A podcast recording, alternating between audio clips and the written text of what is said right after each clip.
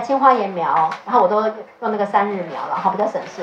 然后再来呢，就是紫高丽苗，然后我还会加萝卜，因为我加三种嘛，好，这老师是这么加，好，但是你们不需要要这么麻烦，好啊，但是老师不觉得麻烦。还有这怎么洗啊？超简单，用冷开水洗哦。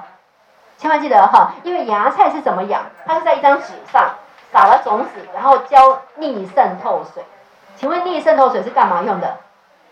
那洗肾的人在用的呢，所以他，你要是你用生水洗，不把它污染到了吗？对不对？所以你用冷开水洗洗，直接整株加进去。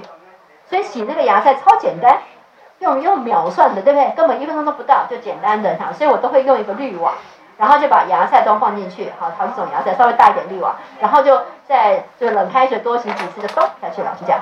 反正剩下来的水也是过，也是开水嘛，没关系的，这样清楚吗？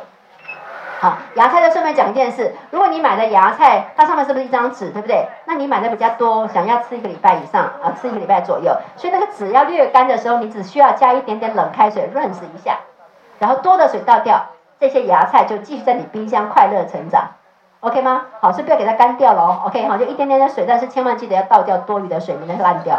呃，基本上哈，它因为本身已经很干净了哈，所以你要稍微烫一下也无妨。可是基本上就是说，记得白血球四千以下的时候你才需要烫，好不好？四千以上是没有关系，不用担心，可以吗？好，那自己每一个卫生环境，记得每一个加进去的东西，最后都是用冷开水润湿一下，好，或是过滤水，就不要有生水，好不好？因为生水不同的地方的生水难免会有一点小风险，我们避免，好不好？